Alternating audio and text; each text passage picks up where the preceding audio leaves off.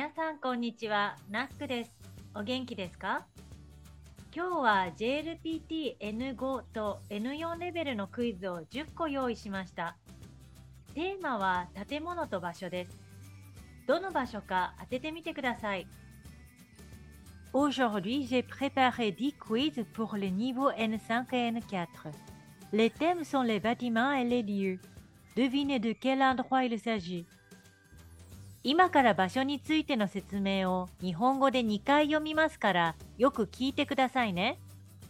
Veuillez écouter attentivement pendant que je lis deux fois la description de l'endroit en japonais. それでは始めましょう。1番、電車に乗ったり、切符を買ったりするところです。電車に乗ったり、切符を買ったりするところです。答えは、駅、ラギャーです。2番、本を借りたり、パソコンを使ったりできる場所です。本を借りたり、パソコンを使ったりできる場所です。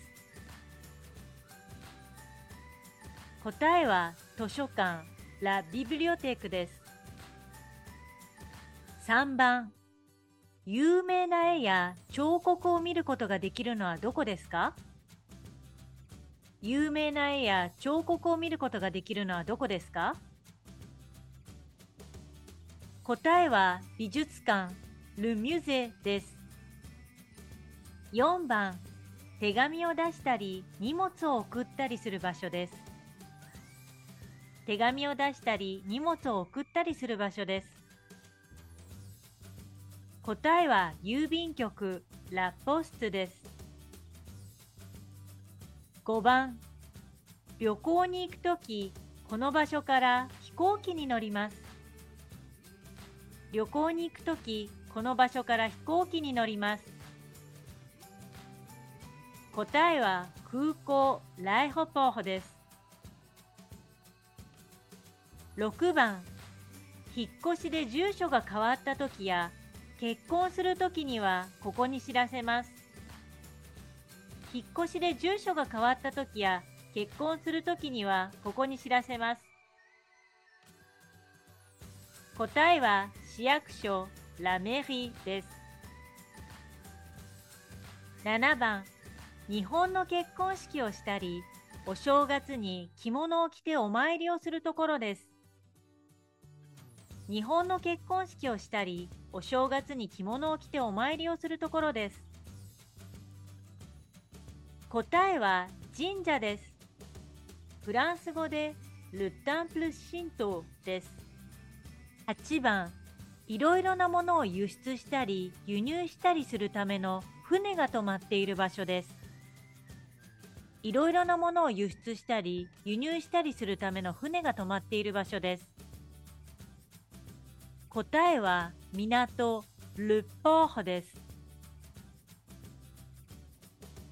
9番、海外で働いたり外国に長く住むために必要な書類を準備してくれるところです。海外で働いたり外国で長く住むために必要な書類を準備してくれるところです。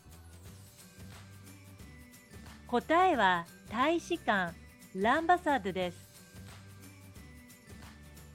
10番、家を買ったり売ったりしたいときや、部屋を借りたり貸したりしたいときに行く場所です。家を買ったり売ったりしたいときや、部屋を借りたり貸したりしたいときに行く場所です。答えは不動産屋です。フランス語でラジャンスイモビリエーです。皆さん今日のビデオはどうでしたか？ぜひコメント欄で教えてくださいね。Pour la réservation des cours de japonais, visitez mon site écoutezlejaponais.com. それでは皆さん次のビデオを楽しみにしていてくださいね。